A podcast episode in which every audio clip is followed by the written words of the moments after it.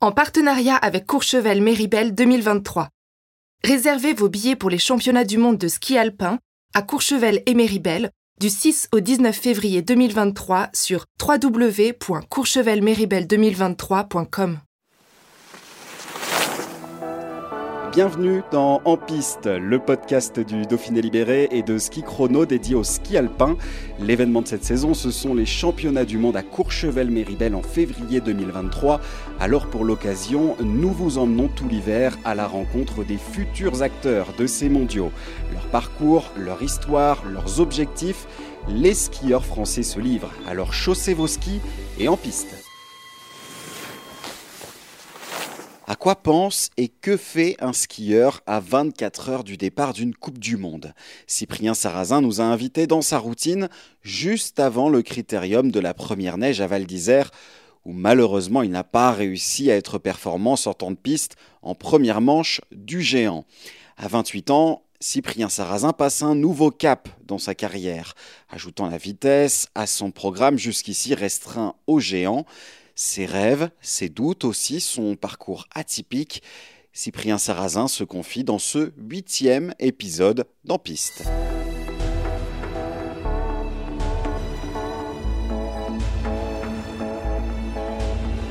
Un épisode d'Empiste un peu particulier cette semaine, particulier parce que tous les épisodes précédents que vous avez déjà entendus sur ledauphiné.com ont été enregistrés en pré-saison, c'est-à-dire entre la fin de l'été et le début de l'automne, avant que la saison reprenne, c'est-à-dire avant qu'on soit dans le feu des compétitions, avant aussi que les contraintes euh, de calendrier, les contraintes de déplacement soient importantes, et donc particulier puisque ce numéro-ci est enregistré à 24 heures du géant euh, de Val d'Isère avec Cyprien Sarrazin. Bonjour Cyprien.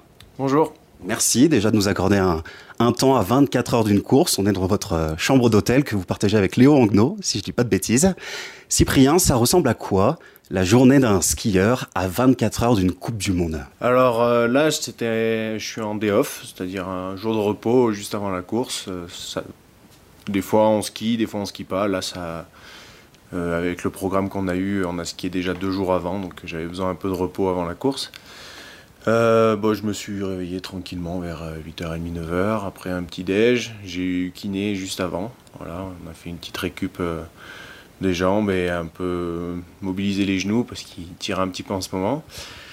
Euh, bah là, euh, j'allais rien faire, donc ça tombe bien, je peux vous parler, donc c'est très bien comme ça. Derrière, euh, petite récupération après manger, histoire de pas s'endormir non plus, et un petit gainage, et puis voilà, ça va être assez light aujourd'hui pour être prêt pour demain. Demain, ça va être une, journée assez longue, donc J'aime bien voilà, les veilles de course. Euh, si, je peux me reposer, c'est pas mal. Alors c'est pas toujours comme ça que ça se passe. Il y a des veilles de course où vous avez des entraînements, notamment. Est-ce que vous pouvez un petit peu raconter l'autre euh, facette d'une veille de course? Euh, par exemple, Mathieu, aujourd'hui, est allé skier. On a, Mathieu Fèvre. Mathieu Fèvre, pardon. lui, il est allé skier. Il a fait, je pense, 3-4 manches. Bon, c'était sur une piste, ici, elle est très très courte. Ça fait environ 20 secondes de géant, donc c'est pas non plus quelque chose qui nous, qui est super demandant physiquement, donc il peut se permettre, on peut se permettre d'aller faire ces, entraînements-là. Euh, lui, il aime bien ça, il aime pas trop rester dans sa chambre d'hôtel, et euh, moi, c'est un peu l'inverse. Donc, on est vraiment tous différents, et les coachs s'adaptent en fonction de ça, et donc ça, c'est bien. On a, le choix de faire à peu près ce qu'on veut.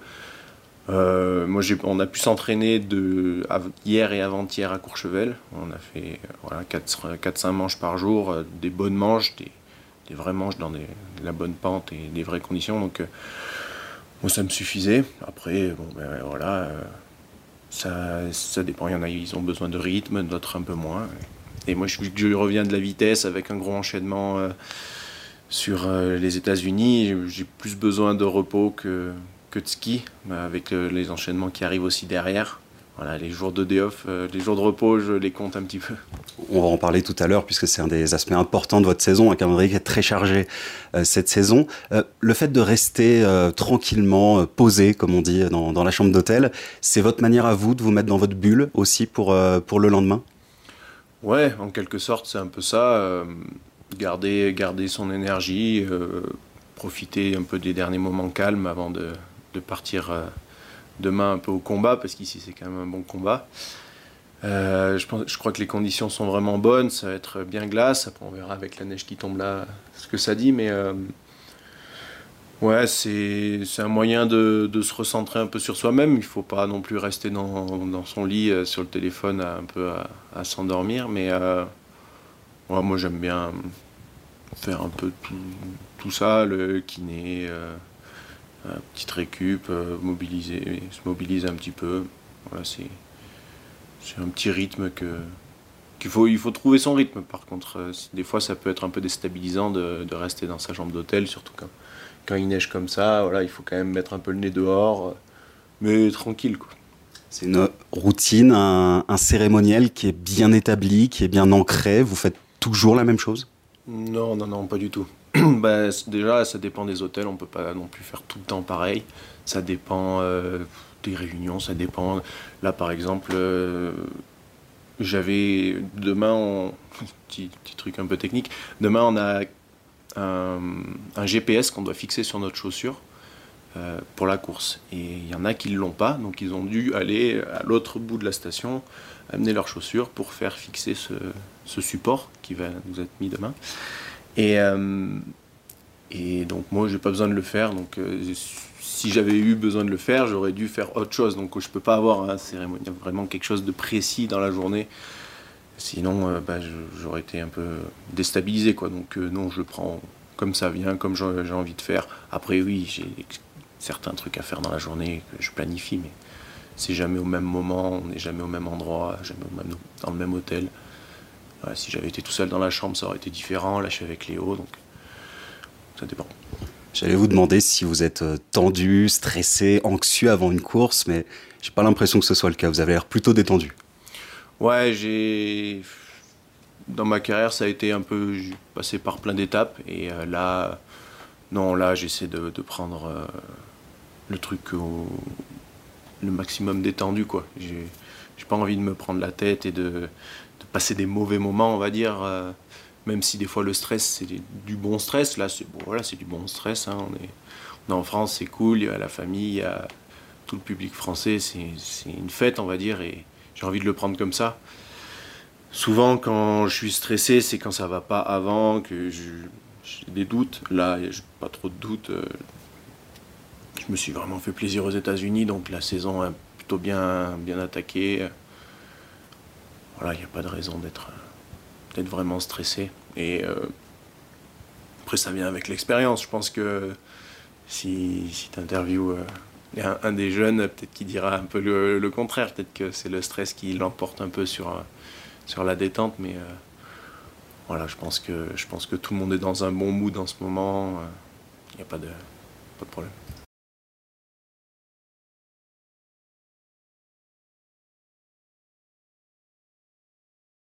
Vous avez beaucoup changé depuis le début de votre carrière dans la manière d'aborder une course, euh, que ce soit, on parlait des rituels, on parlait de la, préparation euh, purement euh, technique, on va dire, purement matérielle, mais aussi psychologiquement parlant. Vous avez beaucoup évolué depuis ces quelques dizaines d'années que vous êtes sur le, le circuit. Ouais, ouais, j'ai beaucoup évolué. C'est quand j'étais petit, j'avais pas vraiment de, de, structure, donc je me débrouillais vraiment tout seul avec ma mère euh, principalement qui m'amenait sur les courses. Et euh, j'étais voilà, vraiment tout seul. Et, euh, et c'était. Ma mère était plus stressée que moi. Elle me dit Mais comment tu fais pour, pour arriver à, faire, à faire ça quoi? Et moi, c'était plutôt naturel à ce moment-là. Je me posais vraiment pas beaucoup de questions. Je skiais, je me faisais plaisir, je faisais ce que j'aimais faire. Et voilà, après. J'étais pas tout le temps performant, mais c'était pas, pas grave arrivé un peu au moment où je commençais à me blesser, où il a fallu que je rentre dans un groupe euh, pour m'entraîner plus sérieusement, j'étais obligé. Et là, euh, là, le stress est un peu plus remonté avec euh, des, un peu des contre-performances. Pendant un moment, là, ça a été un peu plus compliqué. Et des fois, des fulgurances, on va dire. Donc, c'était vraiment des gros changements quoi. entre chaque course des fois j'étais perdu je savais plus vraiment ce que j'avais mis en place avant j'arrivais pas à retrouver à chaque fois la même chose et c'était vraiment des des hauts des bas et là je me suis un peu déstabilisé et j'ai puis enchaîné avec pas mal de blessures. Derrière, il s'est passé une année, donc il y a 6 ans, en 2015-2016, quand je fais ma, ma, bonne saison, je me souviens même plus de ma préparation, par exemple la préparation de l'été, elle s'est passée super bien. Je m'étais bien entraîné physiquement, sur les skis aussi, mais c'était tellement bien et finalement facile que j'ai pas vraiment de souvenirs. Donc c'est un peu bizarre quand on dit comme ça, mais euh, souvent, euh, quand on réfléchit, quand tout va bien, euh, bah, tout va bien. On se pose pas de questions, notre cerveau il fonctionne pas à 1000 à l'heure, donc bah, au final. Ça tout file tout droit. tout file tout droit, il n'y a pas de, il a pas d'accro, donc presque ça nous, on s'en rappelle presque plus quoi. Et au final, euh, la, saison s'est très très bien déroulée, mais derrière, euh, je suis monté en Coupe du Monde, ça a fait des gros changements, et là j'ai recommencé à faire des hauts, des bas, et avec des blessures. Et en fait, j'avais besoin, besoin de, bah, d'aide quoi, pour me structurer, pour avoir euh, quelque chose de plus, de plus solide dans ma vie, que ce soit dans ma vie de tous les jours, que ce soit dans ma manière de m'entraîner, dans ma manière de, d'aborder les courses jour après jour. Il fallait que voilà, tout seul, j'y arrive, mais c'est jamais, pareil sur toute une saison. C'est difficile de tenir 4-5 mois avec sur la même ligne. Donc j'ai besoin d'être aidé à ce niveau-là. Et, euh, c'est ce que là, cette année, j'ai vraiment mis en place. J'ai essayé de, faire euh, toutes les choses possibles pour, euh, pour structurer tout ça, tout en gardant mon côté instinctif ou je sais que ça, ça, peut marcher, ça a déjà marché. Mais euh, des moments comme, euh, comme Zolden cette année, euh, j'ai plus envie de les revivre, quoi, où vraiment c'était, c'était difficile. Et voilà, après, juste derrière, en partant aux États-Unis, j'ai, réussi à inverser totalement la tendance et me, faire vraiment plaisir. Quoi. Donc, ah, je, suis, peut-être un peu bizarre à ce niveau-là, mais je peux être vraiment tout en haut et tout en bas directement juste après. Et voilà, j'ai envie de gommer un peu tout ça et d'être un peu plus au, milieu tout le temps. Et puis, euh, puis voilà, je pense que c'est possible de faire ça.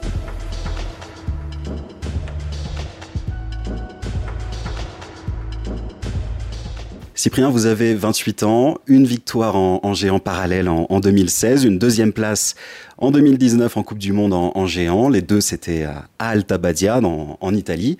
Euh, on vous voit aussi sur, euh, en plus des géants, sur des super G depuis quelques saisons maintenant. On vous voit aussi en descente en Coupe du Monde depuis euh, cette année. c'est la particularité de cette saison pour vous, c'est qu'il y a des épreuves techniques, des épreuves de vitesse. Il y a tout au programme cette saison pour vous. Ouais, cette année, ça va un gros changement. Et je vais avoir euh, pas mal de courses si tout se passe bien au programme. je crois que j'ai environ 34-35 départs en Coupe du Monde. Et cette année, j'avais calculé si vraiment je fais toutes les Coupes du Monde, euh, je vais faire quasiment 30 départs. Donc je vais quasiment doubler mon, mon départ en Coupe du Monde, et sachant que j'ai 28 ans, ça fait bientôt 6 ans que je suis en Coupe du Monde. Parce qu'avant, vous, ne vous ne disputiez que euh, le géant et donc vous aviez 7 euh, à 10 courses à peu près par an. Ouais, exactement. Plus euh, des saisons blessées, finalement, j'ai pas beaucoup, beaucoup de départs en Coupe du Monde. Et cette année, on s'est dit, après quelques Super G l'année dernière que j'ai plutôt performé, même si c'est pas c'est pas une surprise parce que j'ai toujours aimé le Super G, toujours aimé la vitesse. Après, il fallait que je fasse des choix pour pour arriver à percer en Coupe du Monde. J'ai préféré prendre le choix du géant. Ça a été un peu long, un peu laborieux, mais voilà, maintenant je suis capable, je suis assez mature pour, euh, pour faire toutes ces disciplines. Euh, enfin, on verra. Finalement, c'est la première fois que je fais ça. Euh, mais c'est vraiment un, bon, un beau challenge. Quoi. Je, me, je me fais plaisir déjà dans ces disciplines-là. Et avoir plusieurs courses dans la saison, ça enlève déjà un poids.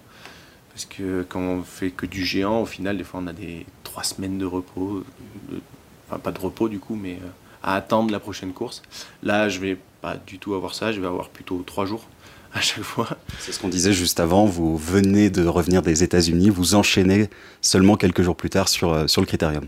Voilà, j'ai enchaîné deux semaines de course aux États-Unis, j'ai eu deux jours, euh, non, un jour de repos à la maison. Derrière, on est remonté à Courchevel s'entraîner deux jours un jour de repos là, ensuite le géant qui arrive. Je vais avoir deux jours de repos avant d'attaquer Val Gardena. Et ensuite, je vais enchaîner à peu près 7 jours de Coupe du Monde, dont 5 courses, si tout se passe bien, si je me qualifie pour les descentes. Parce que c'est pareil, en Super G, j'ai ma place maintenant que j'ai marqué des points. Qu'il arrive, je ferai tous les Super G, mais en descente, on est environ 6 à, se batailler pour 3 places. Donc ça va se jouer sur les entraînements. Euh, ça, on, verra au fur et à mesure, mais euh, en tout cas, là, ce nouveau programme me, fait du bien et surtout euh, un bon moyen de voilà d'enchaîner, de de pas bah, finalement de pas trop être stressé avant chaque course. On s'entraîne toute l'année pour pour faire des courses et si on doit attendre à chaque fois, ça peut être long, ça peut être long. Parce que le fait aussi d'avoir un calendrier plus euh, plus dense, ça vous enlève aussi la pression euh, du résultat sur euh, une course, comme vous le disiez, vous en avez, vous en aviez très peu dans l'année il y a encore quelques saisons. Là, d'en avoir plus, ça vous enlève aussi peut-être un peu de, pression sur sur le jour J, parfois sur de, de, de, ne pas avoir cette obligation de performer à chaque fois. Ouais, c'est un peu ça. C'est un peu ça. Après surtout cette année, voilà, où c'est la première année que je fais tout ce programme-là. Euh, j'ai pas de, vraiment de gros objectifs en descente. Les objectifs sont de, prendre les 30 bien sûr, mais euh, c'est plutôt de me faire plaisir, de découvrir ces pistes pour finalement construire pour les années futures. Euh, je le vois un peu comme ça. En Super G, c'est pareil. Je, joue ma carte à chaque Super G. À chaque Super G, j'essaie de faire au maximum, mais euh, j'ai pas vraiment de trucs précis en tête. En géant, ça a été un peu plus le cas et au final, c'était un peu anxiogène pour moi. Où voilà, je, voulais être euh, plus proche, me rapprocher des, 15 et au final, j'arrive même j'arrivais même pas à prendre les 30. Donc, euh, de se mettre des objectifs comme comptable comme ça, c'est assez euh, anxiogène pour moi. Là, pour qui ça marche très bien, bien sûr qu'il faut avoir un plan. Je mon plan, il, est dans ma tête, mais pour arriver à faire ce plan-là, le chemin est un peu différent pour moi. Et je pense qu'avec toutes ces disciplines-là, comme euh, vous le dites, euh, ça, ça permet de, s'enlever un poids sur euh, chaque course, parce que les courses vont plus s'enchaîner et qu'on n'a pas le temps de, si on réussit, de, si on réussit, bien sûr que je vais célébrer ou quoi que ce soit, mais si on réussit pas, c'est pas grave, on, hop, on repart sur quelque chose d'autre directement dès le lendemain, quoi. Et ça, ça c'est bien. arriver à lisser un peu toutes ces émotions, qu'elles soient bonnes ou mauvaises. Ça va être quelque chose de, sympa, je, pense, et euh, c'est ce qui m'est déjà arrivé aux États-Unis, avec euh, des déceptions euh, lors du Super G, notamment de, de Lake Louise, où, j'étais parti avec de bonnes ambitions, je savais que je skiais bien et je me sentais vraiment bien ce jour-là. Je perds le ski, c'est voilà, un fait de course, et, derrière, il faut arriver à se relever, à repartir sur une autre semaine, reprendre des risques sur une autre piste. Donc voilà, on n'a pas le temps de, s'apitoyer sur soi-même et euh, ça c'est quelque chose de, pas mal que j'aime bien quoi. Et, au final j'ai fini sur une belle 12 place en Super G qui me fait du bien. Voilà, ça prouve que, le travail paye et que le, ski est là pour, pour se faire plaisir cette saison et que ça fasse une, saison sympa. Cette douzième place et aussi des bons entraînements en, descente, ça, conforte votre, votre choix de vous investir à fond dans, dans la vitesse aussi cette saison? Ouais, ouais carrément. Moi, pareil, là-bas, en descente, on n'a pas trop eu de chance avec les conditions, c'est comme ça. Mais il euh, faut savoir un peu à faire le dos rond et laisser passer euh, tout ça. La chance tournera ou pas, mais on verra bien. Mais euh, ouais, ça. J'aime bien la descente, c'est quelque chose quand même d'impressionnant, que ce soit sur les entraînements où la course, bah, c'était la première fois que je prenais le départ d'une compétition en, descente. Et euh, bah, c'est bien, ça me fait déjà quatre départs, enfin des départs dans quatre disciplines. Donc c'est déjà, je suis assez, assez fier de ça. Et puis c'est, voilà, c'est un monde totalement différent du géant.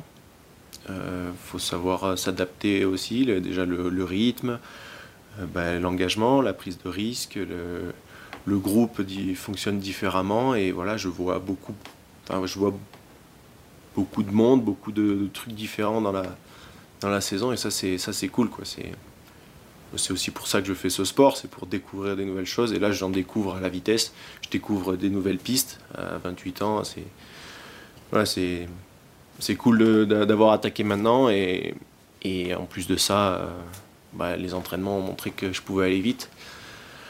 Donc c'est sympa de voir un peu les, les, gros, on va dire, venir me voir et dire ouais, c'est bien ce que tu fais sur les premiers entraînements de FIS, de, d'entraînement Coupe du Monde, pardon, comme un Steven Neyman qui, voilà, on discute, euh, on avait discuté un petit peu et voilà, c'est sympa d'avoir euh, des, petits retours de, ces personnes-là qui sont, sont des, gros de, cette discipline. C'est enrichissant euh, aussi de, bah, de découvrir d'autres choses. Est-ce que pour l'instant, la transition, les transitions entre technique, vitesse se font naturellement ou c'est encore peut-être un peu difficile à, à passer de l'un à l'autre? Alors, euh, pour l'instant, je ne sais pas encore vraiment comment ça va se faire, mais euh, c'est non, ça se fait assez naturellement. Euh, j'ai pas de, je fais, je fais comme ça vient. Oui, bien sûr que ça, fait bizarre quand on rentre des États-Unis sur une neige qui était quand même super bonne à, Beaver Creek et on arrive ici à, Courchevel, enfin sur les entraînements de géants ça fait bizarre. J'ai même discuté avec Marco, au Dermat euh, avec Justin Merisier, euh, ils disent ouais, ça nous réveille quoi. Tout le monde, ça réveille tout le monde, euh, ça change, c'est beaucoup plus. Voilà, ça il faut qu'on se rentre dedans beaucoup plus quoi. Et avec le décalage horaire et tout ça, c'est difficile, mais voilà, on n'a pas finalement, on n'a pas vraiment le choix. On fait ses entraînements, c'est comme ça. Et, moi, je, fais au jour le jour. Je me pose pas plus de questions que ça à voir euh, est-ce que ça va être difficile de, d'aller performer là? Est-ce que je découvre et c'est ça que j'aime bien et c'est pour ça que j'adore la vitesse aussi c'est que je découvre et en gros comme j'aime bien dire que j'y vais à vue. Voilà c'est je sais pas ce qui va m'arriver parce que je connais pas la vitesse j'apprends. Et donc c'est vraiment à vue c'est quand je regarde et au finalement c'est à ce moment là où je suis dans le moment présent et euh, c'est là où je me fais le plus plaisir. Et c'est ce que j'essaie de retrouver en géant aussi, c'est de voilà, d'y aller et d'être, de pas avoir d'a priori avant, de, de, laisser, euh, de faire mon ski quoi. Et au final, si on fait ça derrière, il euh, n'y a rien de, de trop difficile, on va dire.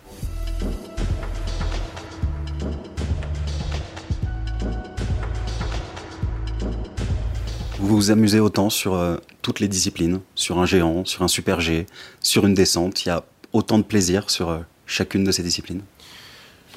Ouais, ouais, quand même, il y a, du plaisir différent. Hein. mais euh, en géant, c'est les, les, contraintes qui s'enchaînent quand ça s'enchaîne vraiment bien et qu'on a vraiment toutes les pressions. avec des enchaînements de courbes, c'est juste incroyable. En descente, les sauts, les, il y a des enchaînements, ils sont magnifiques à Beaver Creek. Euh, le Golden Eagle derrière, euh, même le mur, il est incroyable. Tant qu'on n'est pas allé là-bas et qu'on a fait la descente, toute la vitesse qu'on arrive à prendre dans, ces, cette pente qui est, vraiment impressionnante, ah, c'est des, sensations vraiment différentes. Puis le Super G, euh, de ne pas avoir fait d'entraînement, d'arriver à se lâcher sur une première piste parce que pour aller performer en Super G maintenant, on voit qu'il faut vraiment prendre des risques. Et, ces risques-là, au final, c'est là où on prend du plaisir quoi, sur. Euh, des plaisirs différents, mais ouais, je pense que je me fais plaisir dans toutes les disciplines. Même en slalom, des fois, j'arrive à, prendre du plaisir, même si c'est pas c'est pas ma discipline forte, loin de là. Euh, dernièrement, sur les coupes du monde de géants, je prends moins de plaisir je vais essayer d'inverser euh, cette tendance-là. C'est sûr que euh, voilà, sur les super G, les descentes, en, ce moment j'arrive en bas, j'ai la banane, quoi, même sur, que ce soit sur les entraînements ou quoi. J'ai toujours le sourire et, en géant, ça m'arrive un peu moins ces derniers temps. Et ça va être l'objectif, c'est de retrouver ce, sourire, de se faire plaisir. Et, voilà, je pense que je pense qu'il y a moyen de de, de, rigoler un peu cette saison. Cyprien, une question toute simple et peut-être aussi euh, très difficile. Qui êtes-vous? Je vous laisse vous présenter. Ah oui, là c'est une question un peu piège. Euh, je suis Cyprien Sarrazin. Euh, je viens d'un petit village qui s'appelle Montmort.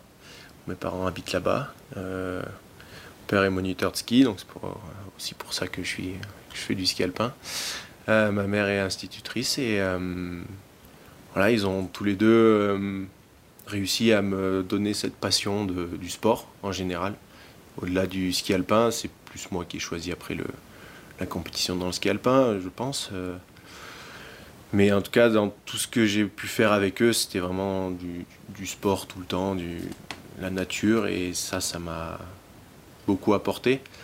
Euh, voilà, je viens du, euh, de Montmort, qui est pas loin du Dévoluy, ma station où j'ai commencé à, skier. Et là-bas, bah, il n'y a pas une grosse structure, on va dire, de, ski. Euh, j'ai fait un peu mon chemin un peu tout seul. Ils m'ont soutenu, ma station me soutient à fond. Et ça, c'est, ça, c'est chouette. Euh, et euh, du coup, j'ai eu un parcours assez atypique. Et je pense que c'est ça qui me permet d'arriver à performer maintenant. Et donc, je remercie toutes les personnes qui, qui ont permis ce, ce voyage-là possible. Je comptais vous demander euh, comment vous en êtes venu au ski, mais en venant d'où vous venez et avec un père moniteur de ski, c'était presque une évidence au final. Ouais, ouais, c'est un peu une évidence. Après, euh, je pense que les premières courses, c'était les 1000 pattes à, à Montgenèvre.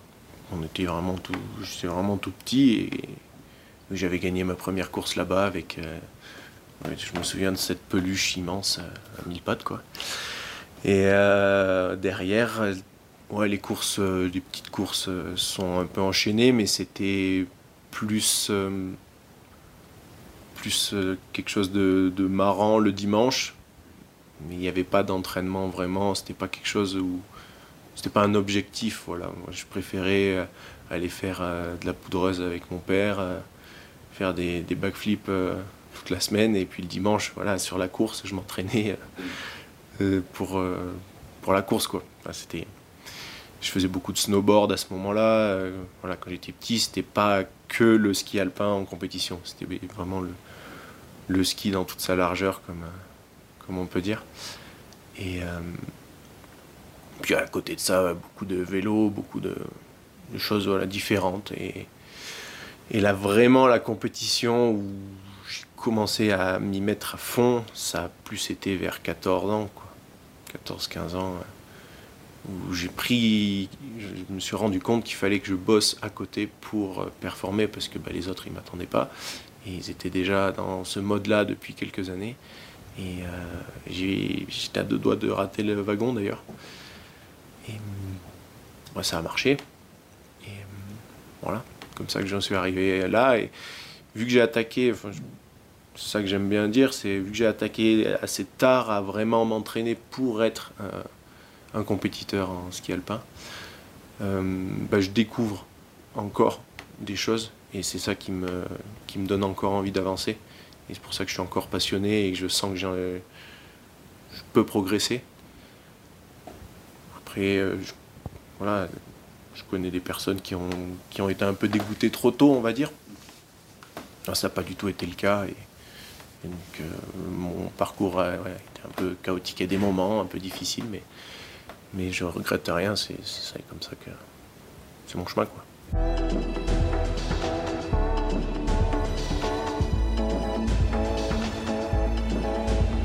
À 14-15 ans, vous aviez déjà cette envie de faire euh, carrière dans, le, dans le ski? Alors, euh, carrière, ça, j'en savais absolument rien. euh, quand j'étais au, collège, on nous demandait alors c'est quoi votre, euh, objectif suprême? Tout le monde disait bah, moi, c'est champion olympique, avoir le gros globe de cristal. moi, c'était faire une Coupe du Monde. Et du coup, on me dit mais c'est pas un super objectif, ça, il faut, avoir, faut viser plus haut et tout. Je dis non. Au final, bah, j'ai réussi à faire ma première Coupe du Monde.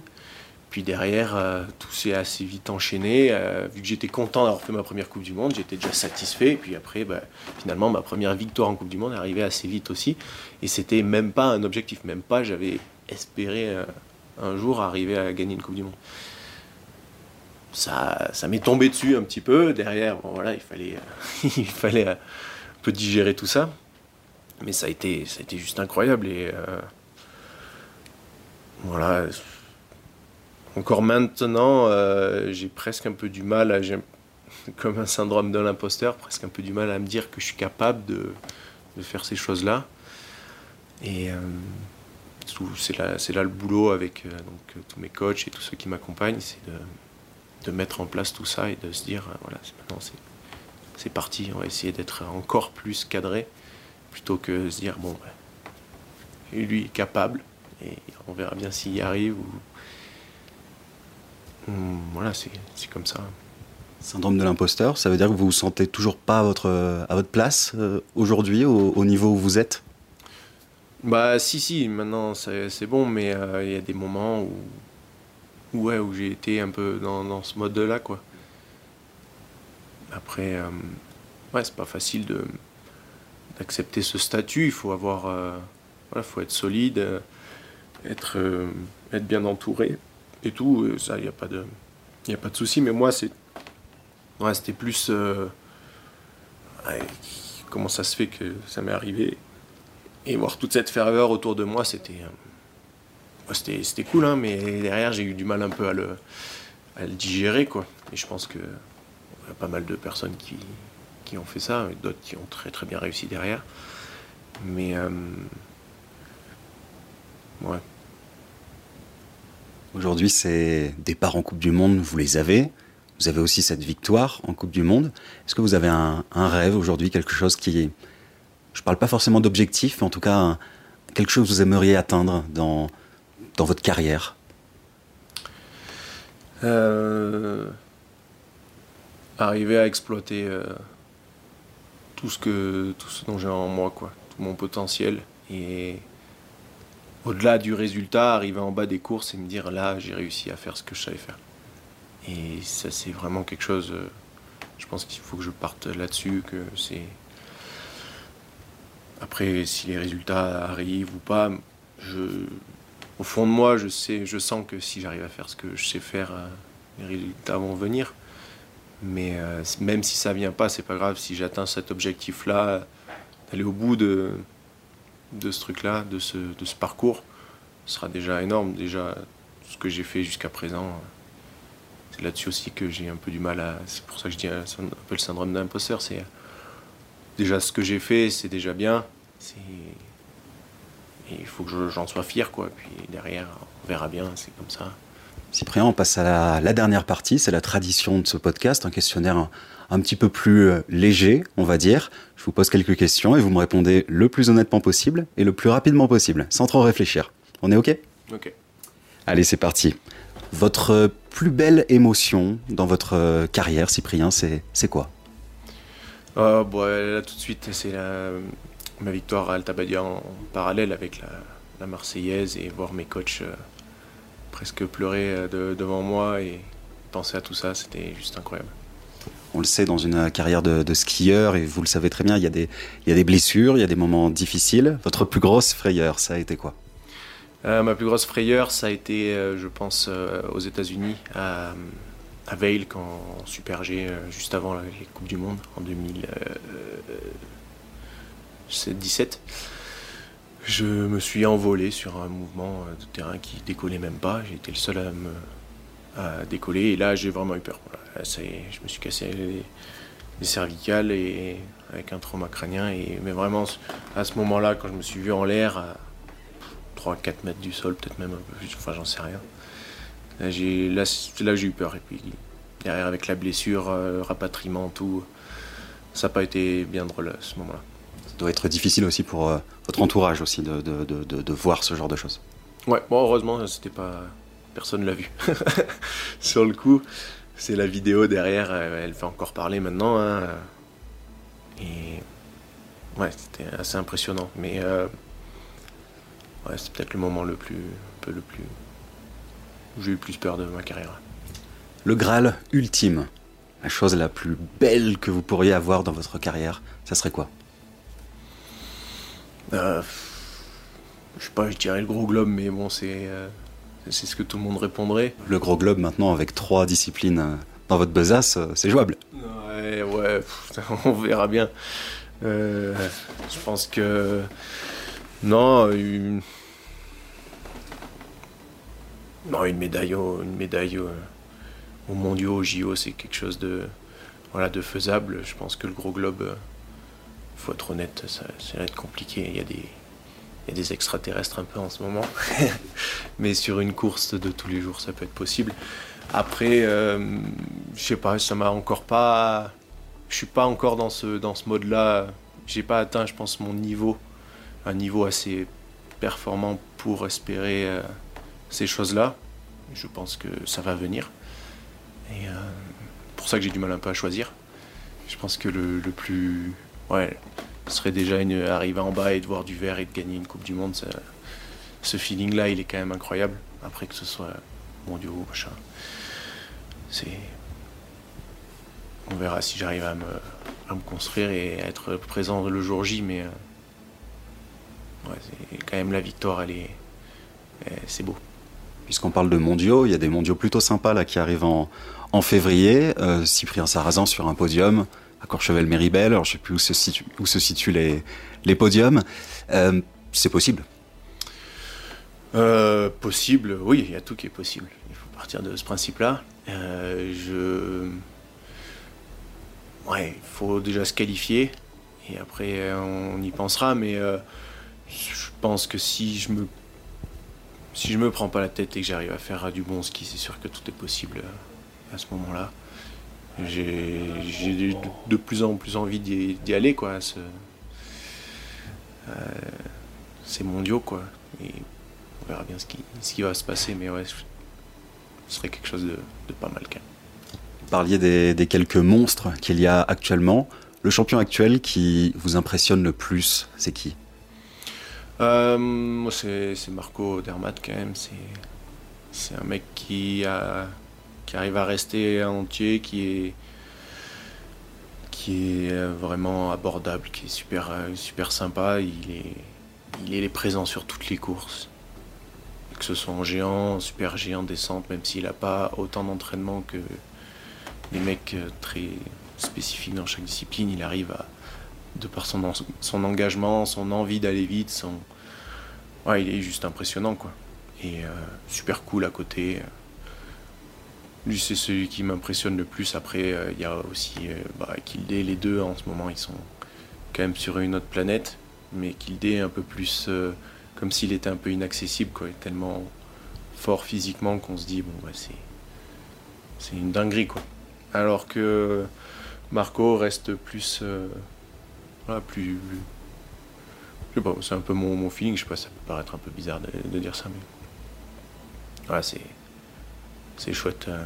Puis après, il y a aussi Alexis qui est dans son, dans son domaine aussi une, machine et qui. De le côtoyer tous les jours, je me rends compte que voilà, c'est un mec. C'est un mec aussi euh, sacrément solide et qui arrive à rebondir encore là avec un super G podium parce que d'avoir fait la, saison qu'il a fait il y a deux ans, ça a dû vachement lui, lui coûter. Je me rends compte euh, de plus en plus au fur et à mesure des saisons qu'aller jouer un truc comme ça, c'est chouette. Donc, euh, c'est des, c'est des grands. Des belles références. Donc là, on parlait des champions actuels qui vous, impressionnent le plus. Et votre référence à vous absolue dans le ski, c'est qui? Bah, c'est, Ça a toujours été Bodé Miller. Je pense qu'on est beaucoup à, à, dire ça. Euh, il a, moi, c'est vraiment au moment où j'ai commencé à regarder les Coupes du Monde euh, où j'ai des, vraiment des souvenirs et pas, pas m'identifier, mais à me dire Ah ouais, là c'est cool, j'aimerais bien y être. Voilà, c'est grâce à lui que je me suis dit euh, J'aimerais bien faire des Coupes du Monde parce que je trouvais ça cool. Il avait l'air de se faire plaisir, de s'amuser. Euh, c'était un mec voilà, avec une personnalité hors norme. Il est, il a marqué une génération, quoi. Et il m'a marqué moi. Puis, puis il était, ouais, c'était un artiste, quoi. Un artiste, il, laissait vivre son ski et il rentrait pas dans les cases euh, toutes faites euh, du ski alpin, quoi. Il skiait euh, à, sa façon, quoi. Et ça, je trouve ça, je trouve ça chouette et, c'était inspirant, quoi. Et cela, ça l'est toujours d'ailleurs. Une toute dernière question, vous n'allez peut-être pas vous faire des amis sur celle-ci. Vous êtes des Hautes-Alpes. Le sport numéro un dans les Hautes-Alpes, c'est le ski ou c'est le hockey? euh, On va dire que c'est le ski, mais c'est vrai que le hockey, euh, je suis un petit peu. Mon père est, assez fan des rapaces de Gap. Et, et bon, très bien, si on partage le, truc, moi ça me va. Hein. actuellement, les rapaces sont un peu plus forts, mais les Diables Rouges, c'est quand même plus ancré dans les Hautes-Alpes. Ouais, aussi, c'est un peu la. C'est vrai que les Diables Rouges, c'est plus connu, mais. Euh, j'ai jamais. Enfin, quand. Ouais, j'ai pas trop regardé quand j'étais petit, du coup. Euh, dernièrement, c'est moi, ça a été les, les rapaces. Après, euh, ouais, les Diables Rouges, c'est sûr que c'est la, rivalité aussi. Hein, dans les Hautes-Alpes, c'est c'est les deux, les deux clubs. Après, voilà, je suis pas assez calé pour, pour en parler plus que ça, mais non, je sais que ça, voilà, le, hockey a une bonne place par, par là. Vous auriez pu être hockeyeur? Non Ah non, pas du tout. Franchement, euh, ouais, j'ai découvert le hockey là quand j'étais en Coupe du Monde. des fois, on faisait des entraînements hockey et je suis monté pour la première fois sur des patins avec euh, une crosse. Les patins, j'en avais fait un peu quand j'étais petit, mais bon, sans, plus. Je suis, j'ai attaqué directement par une compétition euh, qui était la compétition de la Camille. Euh, et je me suis retrouvé avec une crosse et à jouer au hockey euh, pour la première fois sur une, compétition. C'était? Assez marrant. Mais non, euh, pas du tout hockey. Valentin Girman était plus hockey, lui. Alors, Sierre Merlette, il, il en a fait quand il était petit. Lui, il aurait pu peut-être choisir, mais moi, non, pas du tout. C'était le ski ou le vélo. si j'avais pu choisir, c'était ou le VTT de descente ou le ski alpin. On va vous laisser sur des skis, du coup, c'est mieux. Ouais, le ski, ça va, ça va très bien. Un peu de vélo l'été, quand même, il faut pas oublier. Mais euh, non, le hockey, euh, loin, de, loin de là. Merci beaucoup, Cyprien. Ben, merci à vous.